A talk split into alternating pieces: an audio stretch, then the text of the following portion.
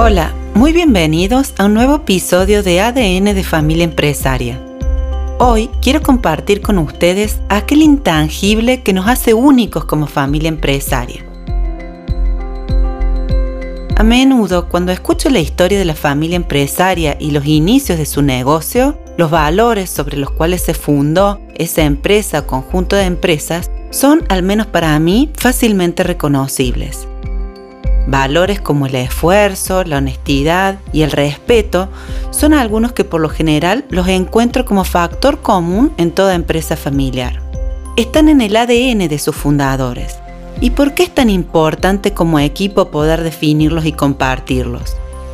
A mí me gusta decir que son los innegociables como familia empresaria, eso que nos identifica y que nos constituye y por lo que somos reconocidos, los que nos hace únicos debe haber total coherencia entre el propósito, los valores y nuestras acciones. El mayor conflicto que puedo reconocer se da cuando las acciones de los individuos que integran la familia empresaria van en contra justamente de esos valores. Por esa razón es de vital importancia poder reconocerlos y acordarlos, poner de manifiesto cuáles van a ser esos innegociables como familia empresaria esos que hacen al mayor capital intangible que constituyen la marca que identifica a la familia empresaria y que son la esencia del legado para las siguientes generaciones.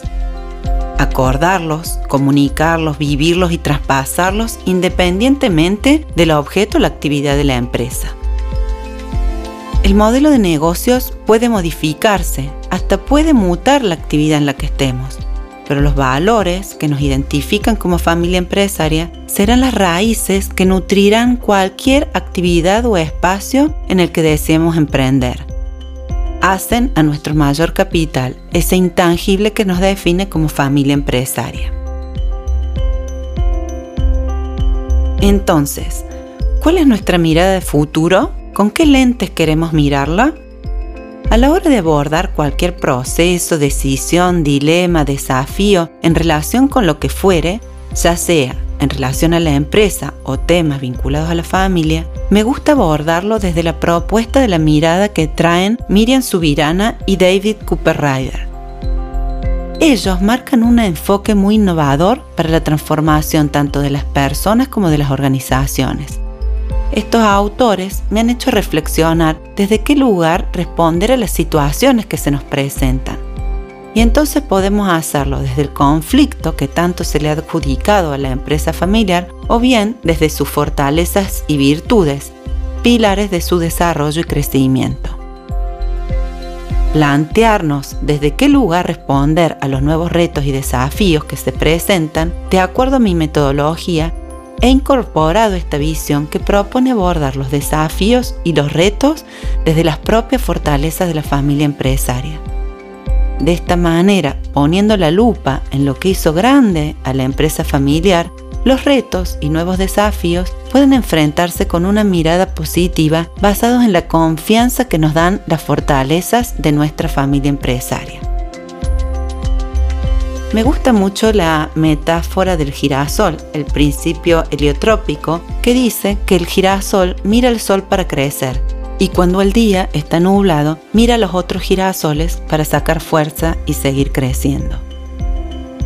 Si los abordajes del tipo que sean lo hacemos desde el temor, el miedo o el conflicto, desde allí probablemente sigamos incrementando las molestias, la escasez y generando malestar en nuestro equipo, trabajadores y entorno. En cambio, si lo hacemos desde una mirada valorativa, este encuadre nos invita a resolver los desafíos del tipo que fueren como una oportunidad para hacer los cambios que el mundo requiere.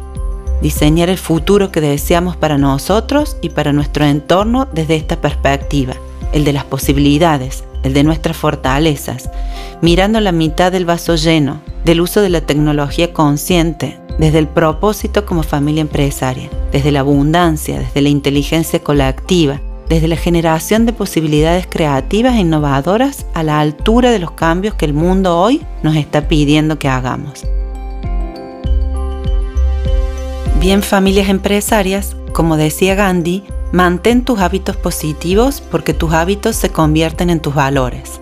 Los invito a identificar, conservar y fomentar los hábitos positivos de cada familia empresaria, posibilitando la transmisión de los valores familiares propios de su ADN.